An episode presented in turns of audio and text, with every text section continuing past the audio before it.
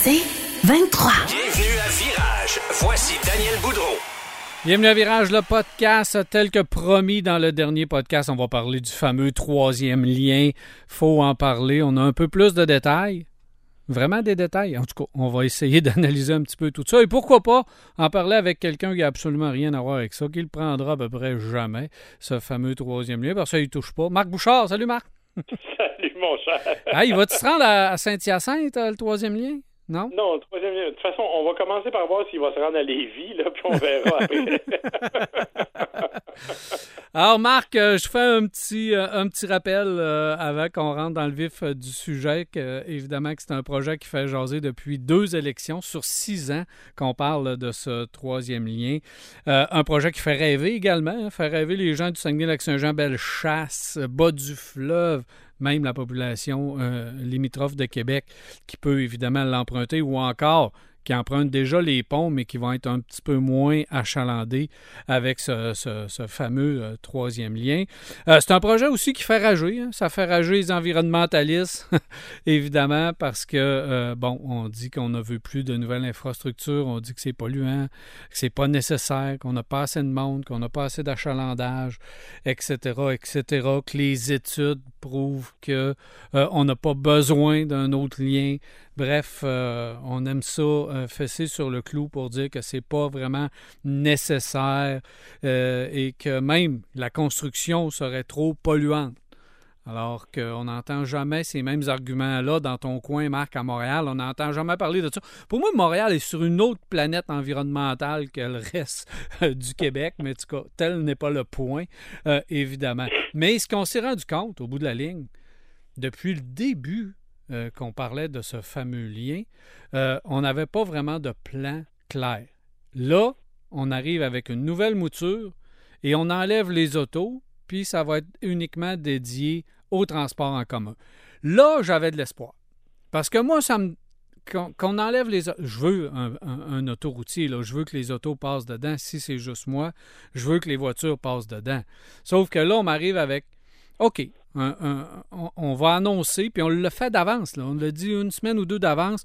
On va annoncer une nouvelle mouture du troisième lien. Bon, on apprend que c'est pour le transport en commun uniquement. Bon, le fédéral avait laissé glisser qu'eux finançaient la portion euh, transport en commun seulement, donc on s'en doutait. Fait que là, je m'attendais à, à avoir de la matière.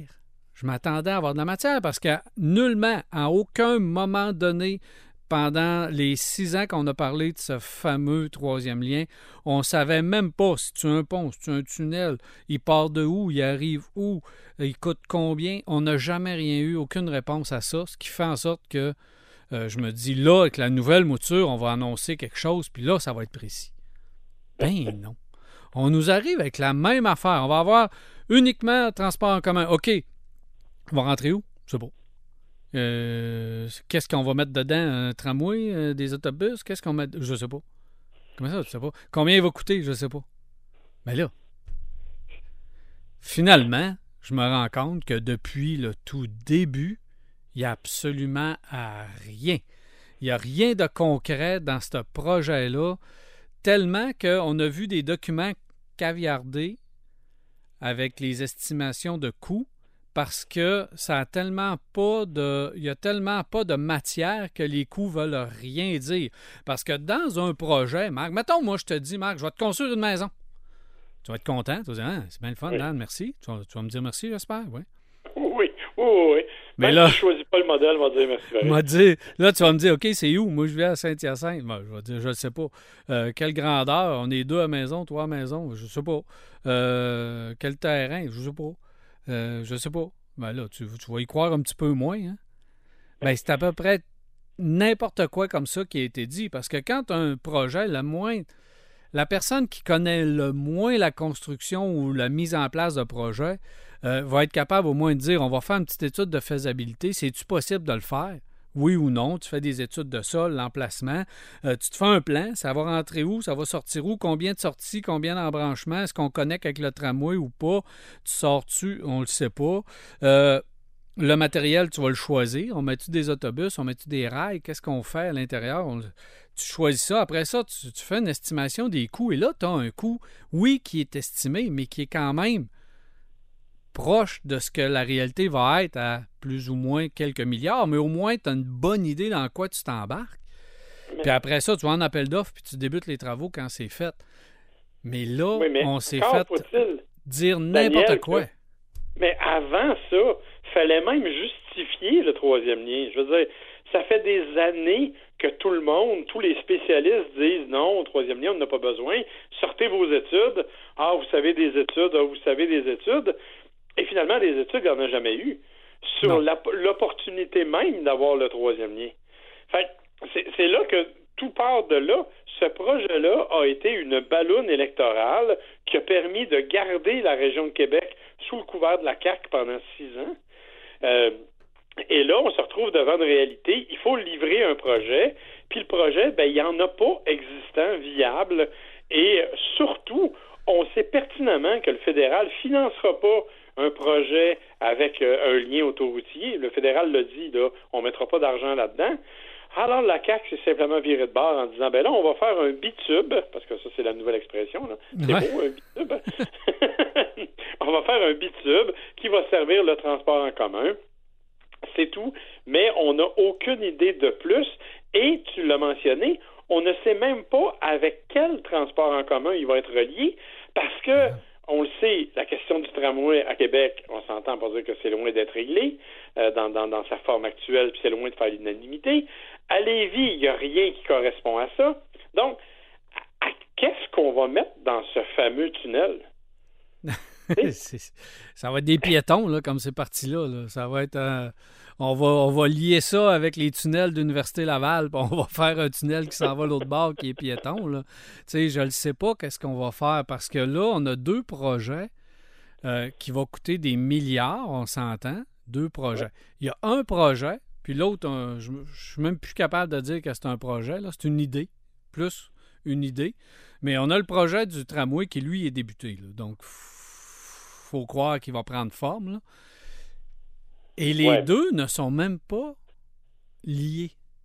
Les deux sont deux affaires complètement différentes. On a un maire qui, qui, qui, pousse son tramway, puis qui repousse le troisième lien. Alors que tout le monde aura intérêt de travailler ensemble. Là, on a deux affaires dans la même ville qui vont. deux projets qui vont se foutre un de l'autre, disons-le comme ça. Puis on va être pogné avec deux affaires qu'au lieu d'être complémentaires, vont s'opposer. Alors que ça devrait être complètement l'inverse. C'est la même affaire que si tu avais des lignes de métro à Montréal qui qui, qui, qui s'emboîtent pas. Là. Tu te dis, ah OK, là, tu as une ligne de métro indépendante, tu apprends de où? Là? Ça n'a pas de sens. Ça n'a pas de bon sens, cette affaire-là. Alors que le tramway va faire une portion souterraine, ce serait le bon endroit pour connecter les deux. Puis ça, ça va faire partie de mes solutions parce que je ne ferai pas juste chialer. Moi, je vais en amener mes idées là, tantôt pour euh, faire en sorte qu'on puisse arriver avec quelque chose qui a, qui a de l'allure. Mais toi, tu as mis le bobo, le doigt sur le bobo, c'est au niveau de l'achalandage et de l'étude des besoins. Oui. Là, mais le problème, c'est ça, va falloir qu'un jour quelqu'un y réponde parce que même si c'est vrai, OK, puis je veux pas rentrer là-dedans, je suis pas un spécialiste, mais, même si c'est vrai qu'actuellement le besoin n'est pas là pour la circulation autoroutière, je sais pas là, puis je veux pas me lancer là-dedans. Vous avez quand même deux infrastructures vieillissantes, le pont Pierre-Laporte et le pont de Québec. je comprends, sont un aux côtés de l'autre, sont parfaits, ça va bien, mais on sait que c'est des infrastructures qui n'ont pas une durée de vie illimitée. Là. On l'a vu à Montréal, ils ont été obligés de refaire un nouveau pont Champlain, puis ça a été ultra compliqué. Ben, ça, a surtout été. Non, Marc, justement. Là où j'ai entendu un professeur de l'Université Laval qui, qui, qui en voulait vraiment pas là, de, de, de, nouveaux liens, puis il voulait rien savoir, euh, justement, parce que l'achalandage n'est pas assez grande, puis notre trafic n'est pas assez volumineux. Euh, mais le seul problème où euh, les gens semblent s'entendre, c'est sur la durée de vie, surtout du pont de Québec. Ben oui. Puis là où je pense que c'est plus facile pour les gouvernements, c'est le remplacement d'infrastructures. Remplacer un pont comme le pont Champlain, tu n'as pas besoin de toutes les études au monde. Ça va vite. Tu n'as pas besoin de t'obstiner sur le montant. Euh, on l'a à peine su, le pont Champlain, là, une fois ou deux. OK, dépassement de coût ici, mais euh, du bout des lèvres parce qu'on sait qu'on en a besoin, puis il faut le remplacer. Puis que ça coûte ce que ça coûtera, puis il est très beau dans en passant, ils ont fait un beau travail, puis ils ont inclus le transport en commun euh, dedans, donc il a été très bien fait, là. Puis, mais quand tu remplaces une infrastructure, tu ne te poses pas de questions. Tu le fais. mais Ben, si le pont de Québec, un si un ingénieur nous dit demain matin là, que le pont de Québec, là, il devient uniquement ferroviaire puis que les autos peuvent plus passer dessus parce qu'il est trop vieux, là, on se posera pas la question, là, on a-tu besoin d'un ou on n'a pas besoin d'un? On va en construire un autre à côté parce que les infrastructures routières sont juste là. Ouais, Alors, mais là, si- c'est quoi? On veut faire un record du monde du plus grand nombre de ponts dans la plus petite distance possible? Ben, Je veux on n'est pas pour avoir trois ponts, un aux côtés de l'autre, alors qu'on pourrait justement, et c'était là, moi, que je voyais l'opportunité du troisième lien, d'aller desservir une autre partie de la ville, d'aller desservir une autre partie de la province qui est euh, la Côte-Nord puis le, le- le- le- tout le, Bas-Saint-Laurent, de façon beaucoup plus simple. Absolument. mais Mais moi, je te dis, Marc, que je vais probablement avoir un troisième pont là avant de mourir. Moi, je vais mourir dans 50 ans. Là. fait que euh, je vais peut-être voir, puis on va garder le tape, là, je vais peut-être voir ça, moi. Trois ponts un côté de l'autre. Je ne sais pas si on va en détruire un, là, parce que le pont de Québec, je pense que c'est pas un pont, c'est un pont architectural, puis c'est c'est l'image de la ville. Mais en tout cas, je pense que c'est ce qu'on va voir. Mais à l'est, ça nous prend une connexion. Ça Ben nous oui. prend une connexion parce qu'entendons-nous, c'est dans 10 ans, 12 ans là, que si un projet comme ça voit le jour, qu'on pourrait avoir une autre infrastructure, un pont, un tunnel, un bitube, comme tu l'as appelé, qui va partir de je sais pas où, arriver je sais pas où, mais ça nous prend, il faut envoyer le trafic ailleurs que tout à la même place. Là. Ça ça, ça, Ben, ça a plus de sens. Non, puis déjà que, tu sais, je comprends qu'actuellement, c'est vrai que peut-être le trafic le justifie pas et tout, mais ça prend pas un gros problème pour avoir des problèmes de trafic dans, la, dans les conditions actuelles. Je suis allé à Québec, moi, cette semaine, tu, tu le sais, on s'est rencontrés, puis juste devant moi, il y a eu un accident. Euh, ça a paralysé le pont la pied à la porte pendant je sais pas combien de temps. Je veux Non. dire, tu peux pas te permettre de bloquer tous les accès de cette façon-là aussi longtemps là, Mais euh, dans une ville comme Québec, là, tu sais. Mais non, mais Marc, là, euh, les défenseurs, puis j'écoute, puis j'ai lu dernièrement là, euh, ceux, les environnementalistes qui, qui, ont pris en grippe les, automobilistes, puis les automobilistes, c'est bon, c'est- la terreur, puis c'est ce qui va mettre fin à, l'humanité, si je les entends parler, là. même si l'automobile devient de plus en plus verte. Euh, eux, ils veulent pas de nouveau. Tu sais, tu veux pas de nouvelle infrastructure, euh, tu, veux rien. C'est contre l'automobiliste, puis plus on va embêter les automobilistes, mieux c'est. Puis ça, ça a commencé il y a longtemps. Parce que je me demande pourquoi on est rendu à tolérer le trafic. Tu sais, on a une tolérance envers le trafic. Le trafic, c'est rendu normal. Au, au point où, euh, étant donné que vous êtes tellement poigné là-dedans à Montréal, que ah, on a juste, euh, vous avez juste 30 minutes de trafic le matin. Oui. Voyons, C'est quoi cette affaire-là? Juste 30 minutes? C'est épouvant. On devrait même pas en avoir 5 minutes de trafic. Le trafic devrait être continuellement fluide. Et là, on s'est, on s'est habitué et on en a fait une norme qu'un certain niveau de trafic, c'est correct. Puis euh, quand tu es rendu à une heure de trafic, ben là, on va peut-être construire une nouvelle infrastructure, mais on, on tolère du trafic, puis là, on a, une, on a une norme de trafic qui est tolérable. Ben non, ça devrait pas exister, ça, parce que quand un camion qui transporte de la marchandise est bloqué dans le trafic, c'est l'économie qui en souffre au complet. Puis mes fraises, ils me coûtent plus cher que s'il n'y avait pas de trafic sur la route. Tu sais, puis dans toutes les grandes villes, on est rendu à la même affaire. Je prends Montréal, mais c'est toutes les grandes villes partout en Amérique du Nord. C'est la même chose. On, tolère du trafic, puis on ne réagit pas avec les infrastructures. Et pendant les, décennies qui ont passé, on on n'a pas toléré, on n'a pas ajusté les infrastructures avec le flot de véhicules qui est arrivé. On a essayé de mettre du transport en commun, du transport en commun, mais ajouter des autobus, ajouter des autobus, ajouter des autobus, ça ne marche pas. là. On est rendu à Montréal, là, il y a le REM, il y a le métro, il y a, des trains de banlieue qui sont très efficaces d'ailleurs. Puis, bon, tu as des autobus, tu as toutes sortes, tu as 4, 5, 6 sortes de transports en commun. Est-ce que ça va être suffisant? Je ne sais pas. là.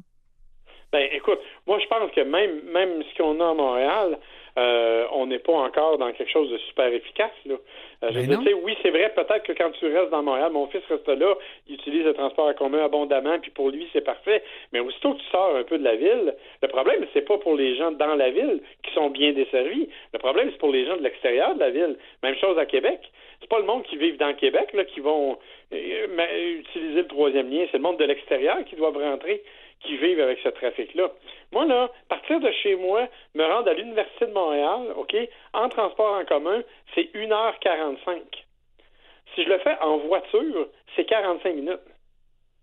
je veux dire, Hey, fait vrai que. Ma fille, c'est 7 km, boulevard Lormière jusqu'à Cégep. euh, elle n'est plus là, là, mais Cégep euh, Limoilou. Oui. Une heure et demie, transport en commun. N'a En, auto, 20 minutes, Ça n'a aucun sens. avec deux connexions. Ben, Non, non, ça. mais c'est.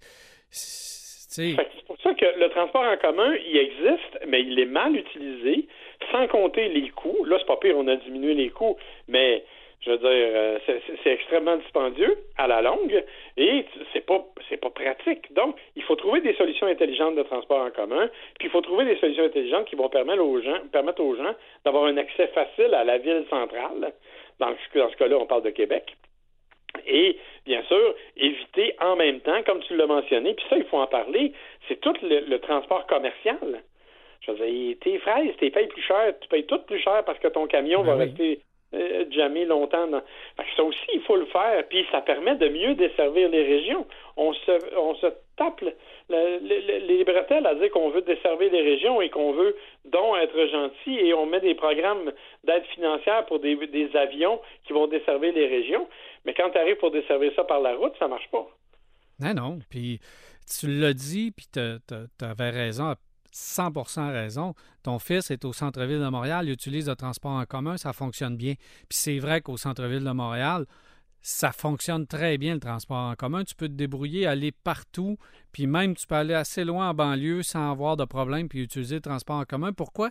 Parce que le centre-ville de Montréal est densifié. Il y a de la population, il y a beaucoup de monde. Le transport Ah en commun est là, est efficace. Tu vas avoir un transport en commun efficace, ça te prend de la population. Centre-ville de Québec, Haute-Ville de Québec, Centre-Ville de Québec, on n'a jamais voulu densifier la population. On a fait de l'étalement urbain parce qu'on voulait protéger le centre-ville de Québec. Ça, c'est bien normal. Vieux-Québec, on voulait pas de monde. La Haute-Ville, euh, on a des grosses cabanes là en Haute-Ville avec beaucoup de terrain qu'on a voulu garder. Évidemment, on les a gardés. Donc, on n'a pas euh, autorisé les développeurs à construire des édifices à condos euh, plus que 2, 3, 4 étages euh, près du centre-ville, puis plus loin, c'était 4, 5, 6. Puis là, euh, allez-vous-en dans le fin fond de Sainte-Foy, près des ponts, si vous voulez monter un petit peu en hauteur. Le phare devait être là d'ailleurs. Et plus tu t'approches du Vieux-Québec, puis plus ta bâtisse doit être basse, donc c'est pas rentable. Il y en a personne ou à peu près pas qui s'en ont construit. Fait que ça, quand tu privilégies l'étalement urbain, ben ton monde, il est allé, sont, sont allés vivre. Les gens, là, sont partis où, là? Ils sont partis à Saint-Augustin, Val-Bélair, Saint-Émile, Charlebourg, Lac-Saint-Charles, Lac-Beauport. Tout le monde sont partis là, là. Donc, notre trafic à Québec est nord-sud. Ouais. Puis là, on fait un transport en commun est-ouest. C'est sûr que ça ne marchera pas. C'est sûr que ça ne marchera pas. Ça va marcher, mais à petite échelle. Il ne sera pas utilisé à grande échelle. Alors, la nouvelle mouture, moi, ce que je vois dans le tunnel, arrivons avec mes solutions, Marc. Oui, que- j'ai bien hâte de les entendre d'ailleurs. Hey, j'ai une question. Oui. Est-ce que tu mets en jeu ton poste d'animateur si jamais tes solutions sont pas retenues ou euh? je le mettrai en jeu, mais j'ai pas de pouvoir. Je suis pas dans, je suis pas dans, je suis pas dans le pouvoir, donc je suis pas à la CAC. Je suis pas dans l'opposition non plus. J'ai pas le droit de parole et ni droit d'accès euh, à l'Assemblée nationale. Fait que je peux mettre en jeu mon siège que j'ai là maintenant, m'a changé pour l'autre chaise. Je peux pas aller plus loin que ça. Ce que, Non, ben, mais, alors c'est ça. J'ai hâte d'entendre tes solutions parce qu'honnêtement, je je sais pas trop à quoi à quoi il faut s'attendre. Ben, c'est, c'est, c'est en plein ça que je m'en vais dans différentes, différentes solutions parce que euh, on ne sait pas quoi faire. Il n'y a pas de solution idéale. Moi, je m'attarde plus au, au, au bitube. Je m'attarde plus euh, au, bitube, là, donc ça veut dire avec des voitures qui sont à l'intérieur. Là, je prends le simple tunnel qui va être fait pour le transport en commun. OK. Fait que je m'attends à ça. C'est ce qui est annoncé. C'est ce qui est promis. Maintenant, ce qu'il doit faire, ce qu'il doit faire, le minimum, puis ça, euh, j'espère que ça va être ça, c'est de partir d'exposité. tu ne peux pas avoir ton, système qui part de la haute ville uniquement. Euh, sinon, je vois pas qui, qui pourrait embarquer dedans. Ça te prend un endroit qui est déjà achalandé, qui est déjà convoité pour des spectacles, pour toutes sortes de choses, et qui a un peu d'espace pour avoir un stationnement incitatif pour que les gens puissent se rendre là et embarquer euh, euh, dans le tunnel. Les gens de Beauport, Charlebourg, partout, qui travaillent par exemple de l'autre côté, vont être capables de se rendre facilement exposités sans entrer dans le vieux parce que tu ne veux pas prendre toutes les voitures et les envoyer dans le vieux Québec. Ben non. Fait qu'il faut. Exposité semble le minimum de la place de ton point de départ. Ça te prend une station en basse-ville, un peu plus loin, ou les capitales, genre, un petit peu plus loin, dans ce coin-là, basse-ville. Après ça, tu t'en vas à Haute-Ville, là, tu montes, mais là, tu connectes avec le tramway. T'as pas le choix. faut que tu connectes avec le tramway dans ce coin-là. Ensuite, tu descends en bas. Ça te prend une sortie quelque part sur le bord du fleuve. Ça te prend une sortie l'autre bord du fleuve en bas, puis ça te prend une sortie au centre-ville de Lévis. Puis là, bonne chance, parce que d'après moi, tu vas être obligé de te tasser un petit peu euh, à, l'est de Desjardins, mais pas trop loin de Desjardins non plus, parce que tu as beaucoup de monde qui vont l'utiliser, qui travaillent à Desjardins, mais tu ne pourras pas sortir dans le centre-ville de Lévis. Tu ne peux pas sortir vers la raffinerie. Alors, tu dois t'en aller complètement de l'autre bord et euh, sortir un petit peu euh, à l'est de, de Desjardins. Ça, c'est le minimum. Minimum, minimum. Ben oui. Ben, si tu veux avoir des. Ça te prend plusieurs stations, mais plusieurs, plusieurs accès, effectivement, pour être en mesure d'avoir des, un achalandage qui justifie l'usage. C'est clair. Oui. Puis là, tu as des tu gens. pas dans les endroits achalandés, tu n'as même pas besoin d'avoir un, truc de transport en commun supplémentaire. Ben Puis là, tu as des gens du centre-ville de Lévis qui, euh, des fois, s'achètent pas de billets de spectacle au centre Vidéotron parce que euh, c'est un calvaire, faire le tour, s'en aller là, puis bon, c'est... Là, imagine, si tu es dans le centre-ville de Lévis, près d'à pied, tu es capable d'aller euh, t'en aller dans ce, fameux troisième lien, puis tu peux débarquer directement au centre Vidéotron à Exposité. Tu peux débarquer là pour aller dans les salons. Le salon de l'auto va en bénéficier. Le salon de l'habitation va en bénéficier. Le grand marché qu'on a décidé de déplacer du, du, vieux port jusque-là va en bénéficier. Bref, c'est le projet que je vais dire, si ça, ça arrive, dans un minimum, je vais me dire, OK, c'est au moins on a fait un certain travail connais pas les coups, là, mais juste ça, là. Je sais pas c'est quoi les sorties, là, mais moi, je me gâte, là. Euh, une, je sais pas comment. Hey, c'est, ben, comme une, euh, une, station de métro, mettons.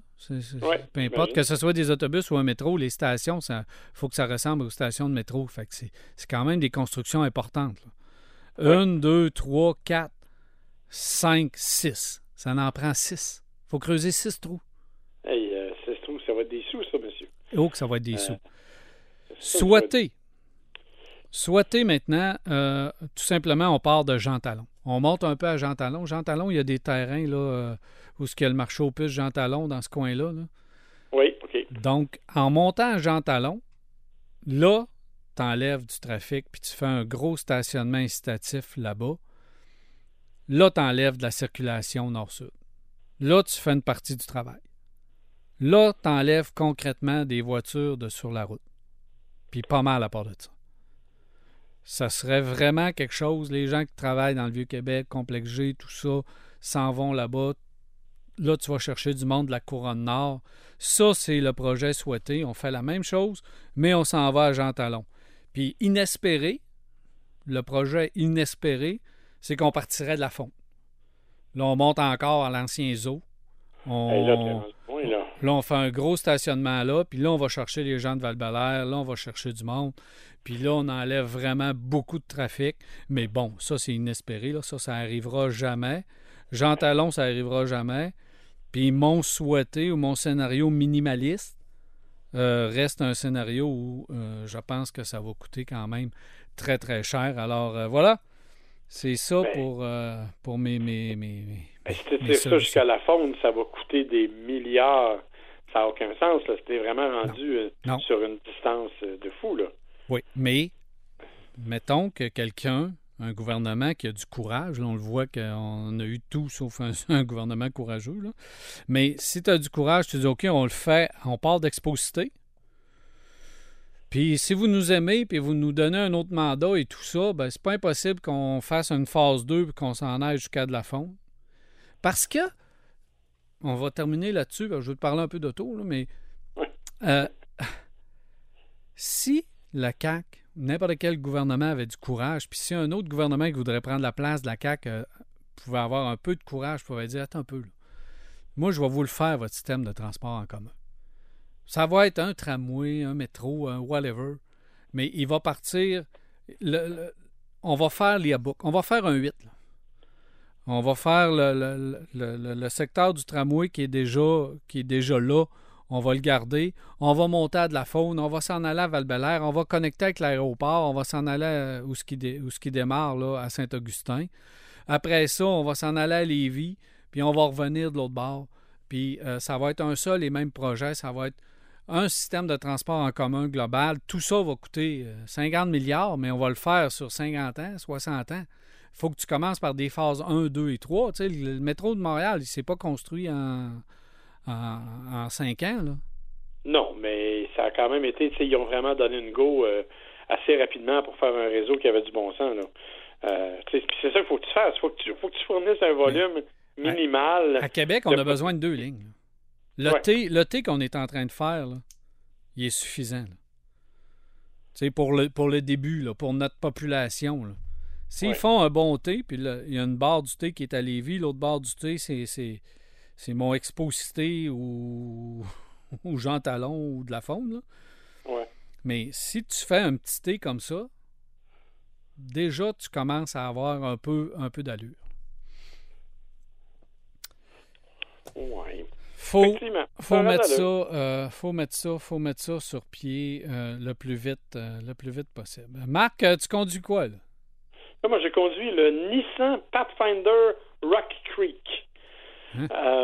Un gros VUS que j'avais tendance à oublier parce que la dernière génération, c'était plate raide. On va se le dire. Là.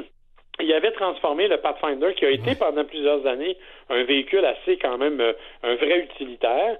Euh, ben, la dernière génération, on l'avait embourgeoisé complètement. C'était une espèce de grosse familiale là, euh, partagée avec Infinity.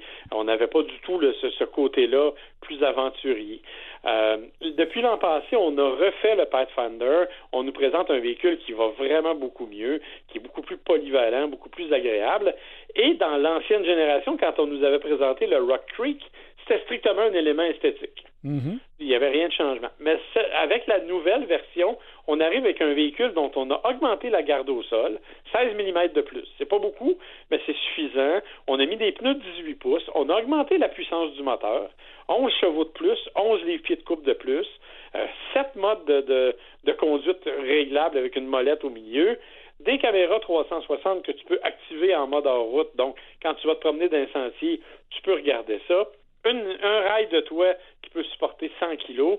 Donc là, on a vraiment fait quelque chose qui, ça t'amènera pas en haut de l'Everest, on s'entend là, mais ça va, ça va être capable de te traîner dans des conditions plus difficiles. Puis si tu as envie de partir à la chasse avec ton Pathfinder, tu vas pouvoir le faire tout en profitant de sièges super confortables parce que c'est les zéro gravité de, de Nissan, puis ils sont extrêmement confortables. Moi, j'ai fait l'aller-retour au Québec avec, puis honnêtement, j'ai jamais souffert du dos avec ça. Et beaucoup d'espace parce que l'intérieur, ben, c'est un trois rangées. Puis la troisième rangée, crois-le ou non, même moi, avec ma souplesse légendaire, je suis capable d'y aller puis je suis confortable. Oui.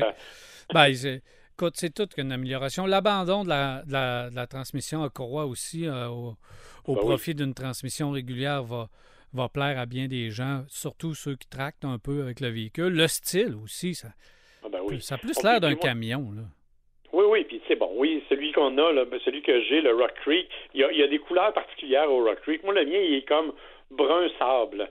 Bon, ma femme trouve, m'a dit que je vieillissais, mais j'avoue que j'aime beaucoup le brun sur ce véhicule-là.